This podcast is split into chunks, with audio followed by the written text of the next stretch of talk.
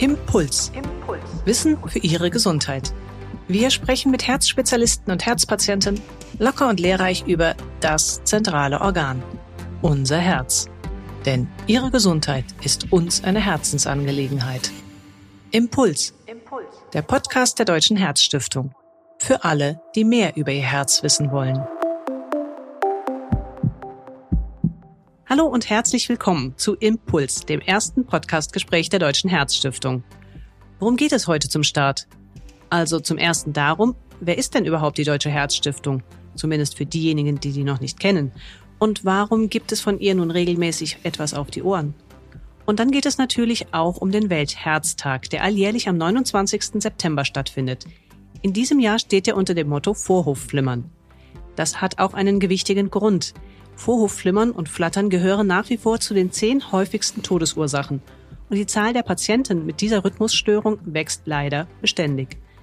Impulsgeber zu diesem Thema sind heute als meine Gesprächspartner Professor Thomas Meinertz, Kardiologe aus Hamburg, ehemaliger Vorstandsvorsitzender und seit vielen Jahren Mitglied im wissenschaftlichen Beirat der Deutschen Herzstiftung. Er ist zudem Chefredakteur von Herz heute, dem Mitgliedermagazin. Außerdem ist mit dabei Martin Westweber, Geschäftsführer der Deutschen Herzstiftung. Er arbeitet seit über 30 Jahren bei der Herzstiftung und leitet deren Geschicke. Mein Name ist Ruth Ney. Ich bin Medizinredakteurin hier im Haus. Hallo Professor Meines, ich grüße Sie am Telefon in Hamburg. Hallo, guten Tag, Frau Ney. Und ein ebenso herzliches Hallo auch Ihnen, Herr Westweber, bei mir hier vor Ort in Frankfurt. Hallo, Frau Ney. Ja, fangen wir doch gleich einmal an bei Ihnen, Herr Westweber. Was stiftet denn die Deutsche Herzstiftung so konkret an? Und warum ist der Name eigentlich verwirrend? Die Deutsche Herzstiftung stiftet eine ganze Menge an, wenn ich da anknüpfen darf. In der Tat, vielen Dank, dass ich die Gelegenheit habe, kurz über die Aufgaben und Ziele zu sprechen. In der Tat ist der Name Herzstiftung verwirrend. Wir sind keine echte Stiftung, sondern ein eingetragener Verein, Deutsche Herzstiftung e.V. Das haben sich die Gründer, Väter äh, nicht so hundertprozentig überlegt, glaube ich, damals, äh, als man die Deutsche Herzstiftung gegründet hat und ihr diesen Namen gegeben hat. Man wollte in Anlehnung und nach Vorbild der großen internationalen Herzstiftungen wie American Heart Association oder British Heart Foundation eine ähnliche äh, Stiftung, eine Organisation mit einem Stiftungsnamen geben. Aber ich denke, das hindert uns heute nicht daran, die eigentlichen Aufgaben eines gemeinnützigen Vereins, eines EVs zu leisten. Und der Verein hat ja auch eine ganz stattliche Zahl an Mitgliedern. Darauf sind wir etwas stolz. Wir haben mittlerweile über 100.000 Mitglieder. Das sind meist Herzpatienten, also Betroffene, die sich Hilfe und Informationen von der Deutschen Herzstiftung wünschen, die wir auch ihnen geben können über die Behandlung ihrer Krankheit, darüber, wie sie mit ihrer Herzerkrankung besser fertig werden. Das waren auch die ursprünglichen Ziele der Deutschen Herzstiftung, nämlich Information und Aufklärung von Betroffenen, eine Anlaufstelle für Herzpatienten, die aus der ärztlichen Versorgung herauskamen, den Reha-Gedanken gab es 1979, als wir gegründet wurden, so in der Form noch nicht. Also wir waren die erste Anlaufstelle für Herzpatienten nach der Akutversorgung und konnten schon damals wichtige Hilfestellungen geben für die Betroffenen. Mhm, das sind schon ganz schön wichtige Aufgaben. Professor Meinertz, es gibt ja noch eine andere wichtige Aufgabe der Herzstiftung und das ist der Deutsche Herzbericht, der jedes Jahr herausgegeben wird. Denn er bietet auch den Fachleuten einen Überblick über die Versorgungslage in der Kardiologie, Herzchirurgie und auch der Kinderherzmedizin. Was sind denn für Sie als Kardiologen nach dem aktuellen Bericht, der jetzt noch gar nicht so lange vorliegt, die dringendsten Anliegen, wenn es um das Thema Herzgesundheit geht?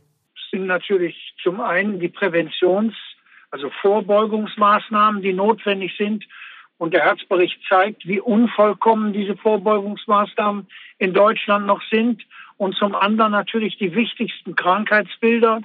Und zu denen gehört natürlich auch Vorhofflimmern, im Herzbericht äh, ausführlich besprochen, die chirurgischen Maßnahmen, Bypassoperation, Klappenoperation, aber auch die neuen interventionellen Verfahren, Aortenklappenersatz und Mitralklappenersatz. Aber die Vorhofflimmern als zunehmend wichtige Erkrankung, das sprachen Sie schon an, wird dort ausführlich behandelt.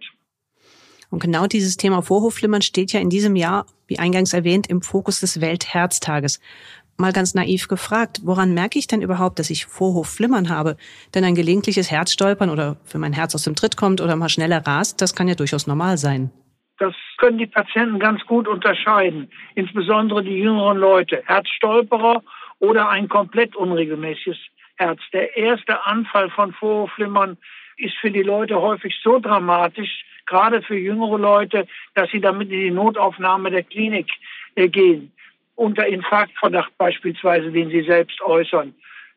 Objektiv ist ein Anfall von Vorhofflimmern zunächst einmal nicht gefährlich, sondern nur unangenehm.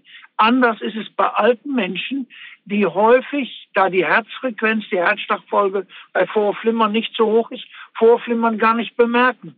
Und der Doktor schaut auf das EKG und sagt, Ihr Rhythmus ist ja unregelmäßig. Sie haben Vorhofflimmern. Der Patient sagt, habe ich noch nie bemerkt.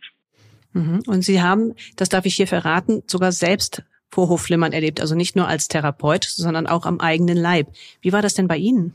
Für mich, da ich dann noch relativ junger Mann war, etwa 35, habe das sehr wohl bemerkt, als sehr unangenehm empfunden. Ich wollte, ich habe es gleich gemerkt, dass ich Vorflimmern habe, aber ich wollte es erst gar nicht wahrhaben.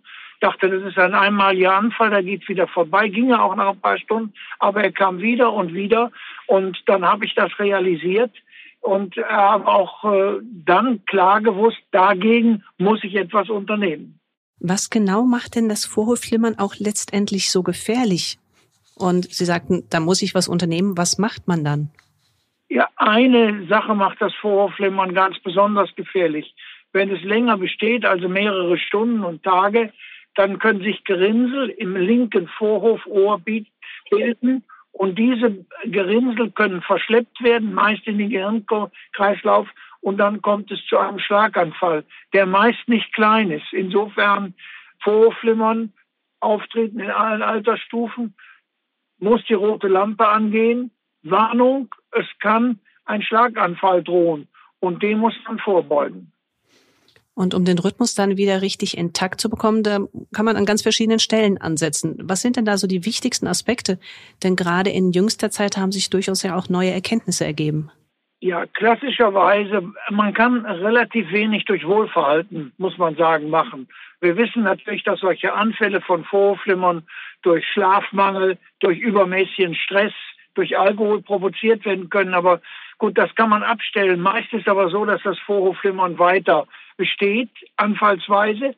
Und dann ist es eine medikamentöse Therapie. Das hat man über Jahrzehnte, Jahrhunderte gemacht mit nicht sehr großem Erfolg, akut zwar, aber auf die Dauer hat man das Vorflimmern nicht beseitigen können. Anders dagegen heute mit der zur Verfügung stehenden Ablationstherapie, mit der man Vorhofflimmern, nicht in allen Fällen, aber in der Mehrzahl der Fälle durch die Ablation der Lungenvenen, tatsächlich in dauerhaften Sinusrhythmus erzielen kann. Und das entspricht, wenn Sie so wollen, einer Heilung von Vorhofflimmern. Der Sinusrhythmus ist das Wichtigste. Der, das ist die ideale Form, wenn man Vorhofflimmer, ideale mhm. Heilung, wenn man Vorhofflimmern dauerhaft wieder in Sinusrhythmus überführen kann. Das kann man nicht immer, insbesondere dann, wenn Vorhofflimmern schon seit Monaten oder Jahren besteht und eine schwere Herzkrankheit zugrunde liegt. Dann ist das häufig nicht möglich. Dann muss man nur sehen, dass die Abfolge der Herzschläge in den Herzkammern vernünftig sind. Aber wenn immer möglich, sollte man versuchen, Vorhofflimmern auf die Dauer zu beseitigen. Anders ist das bei einem beispielsweise 80-Jährigen, der keine Beschwerden durch Vorhofflimmern hat und der es vielleicht gar nicht merkt. Und wir finden Vorhofflimmern bei 10 Prozent aller 80-Jährigen. Da lässt man diese Rhythmusstörung bestehen und macht nur die Hemmung der Blutgerinnung zur Vermeidung von Schlaganfällen. Mhm. Es gibt also etliche etablierte Behandlungsmöglichkeiten, wie Sie gerade geschildert haben. Und trotzdem, die Zahl der Krankenhausaufenthalte durch Rhythmusstörungen, auch das hat der Deutsche Herzbericht ergeben, der hat zugenommen, und zwar generell in allen Altersgruppen in den letzten Jahren. Warum ist das so? Gibt es dafür eine Erklärung? Ja, zum einen ist das natürlich die Informationspolitik, auch durch die Herzstiftung. Die Leute sind über die Rhythmusstörung und deren potenzielle Gefährlichkeit, Schlaganfallgefahr informiert und kommen viel häufiger damit und werden behandelt. Man vermeidet dadurch Schlaganfälle, wie sie früher eingetreten sind. Wenn einer mal einen Schlaganfall, einen großen gehabt hat, dann braucht er keine großen Krankheitsaufenthalte mehr. Also wir sind, haben ein größeres Bewusstsein für die Erkrankung, um die schlimmen Folgen zu vermeiden. Und dann bei älteren Patienten, die wir mit Herzkrankheiten immer besser behandeln, bei denen können wir Vorhofflimmern auf die Dauer häufig auch nicht behandeln. Das ist dann sozusagen eine Beigabe der Herzkrankheit und die Leute kommen aber deshalb ins Krankenhaus. Sozusagen der Preis dafür, dass wir älter werden. So ist es. So ist es. Zunehmende Lebenserwartung ist auch ein Grund dafür, dass Vorhofflimmern immer häufiger auftritt, natürlich. Da würde ich gerne den Ball auch nochmal an Sie, Herr Westweber, weiterspielen. Es gibt ja ganz viele Möglichkeiten, dass Patienten informiert werden. Das hat auch gerade Professor Meinertz angesprochen. Was genau trägt die Deutsche Herzstiftung denn dazu bei? Über welche Medien, über welche Möglichkeiten bekommen denn die Patienten ihre Informationen zum Thema Herzerkrankungen?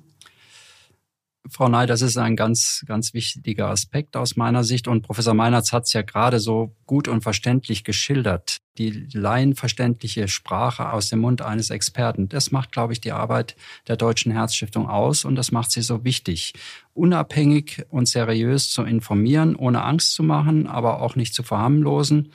Das ist, glaube ich, ein, eine ganz große Stärke der Herzstiftung, hier eine wichtige Lücke zu schließen in der Information vom Betroffenen die aufbereitet sind, sowohl in Printprodukten, die wir herausgeben, als auch mittlerweile im digitalen Bereich, ob das jetzt der Newsletter ist, ob das die Website der Herzstiftung ist oder ähm, YouTube oder Twitter und Facebook. Wir sind da als Deutsche Herzstiftung mittlerweile sehr aktiv, was die Information von Betroffenen und, und Interessierten angeht. Wir sehen uns schlicht als Brücke zwischen Arzt und Patient, wobei wir schon großen Wert darauf legen, dass wir nicht nur über Betroffene oder nicht nur betroffene Herzpatienten informieren, sondern wir wollen ja auch beitragen zur Vorbeugung und Hilfe leisten, dass es erst gar nicht zur Erkrankung kommt. Aber die zentrale Aufgabe ist die seriöse, die unabhängige und laienverständliche Information. Und da hoffen wir natürlich auch mit dem Podcast etwas dazu in Zukunft beitragen zu können. Es sind aber auch nicht nur diese direkten Belange der Patienten, die im Fokus der Herzstiftung stehen. Da wird auch noch etwas anderes ganz groß geschrieben, was vielleicht manchmal gar nicht so direkt auffällt. Nämlich? Das ist die Forschungsförderung. Ich glaube, das ist ein, ein ganz wichtiges Gebiet, das die Deutsche Herzstiftung in den letzten sagen wir mal, 10 bis 15 Jahren doch sehr, sehr stark verbessert hat und ausgeweitet hat. Neben der Aufklärung Information der Betroffenen, wie Sie es gerade auch erwähnt haben, spielt inzwischen die Förderung der Herz-Kreislauf-Forschung und hier nenne ich ausdrücklich die patientennahe Herz-Kreislauf-Forschung eine immer wichtigere Rolle in der Arbeit der Deutschen Herzstiftung. Das hängt natürlich auch damit zusammen, dass wir äh, inzwischen auch finanziell recht gut in der Lage sind, dank der Unterstützung unserer Mitglieder von Spenden, von Nachlässen, äh, sprich Erbschaften und Vermächtnissen, diese Forschung Förderung auch leisten können. Ein ganz wichtiger Aspekt ist mittlerweile auch die Präventionsbemühungen zu unterstützen, aber auch die Arbeit für angeborene Herzfehler spielt eine große Rolle in der Arbeit der Herzstiftung. Gleichwohl nimmt die Forschungsförderung doch inzwischen einen ganz großen Bereich ein. Und jetzt hat auch letztendlich die Corona-Pandemie nochmals mehr diese Forschungsaktivitäten befeuert. Denn eine Covid-19-Erkrankung greift bei vielen Patienten, wie man inzwischen weiß, auch das Herz an. Ich würde Sie jetzt nochmal abschließend gern beide fragen. Vielleicht fangen Sie an, Herr Westweber. Welche besonderen Projekte fallen Ihnen hier ein, die von der Herzstiftung aktuell gefördert werden, die Sie besonders wichtig erachten? Also sie sind natürlich alle wichtig, sonst würden sie nicht gefördert werden. Aber vielleicht so ein Highlight, was Ihnen direkt einfällt?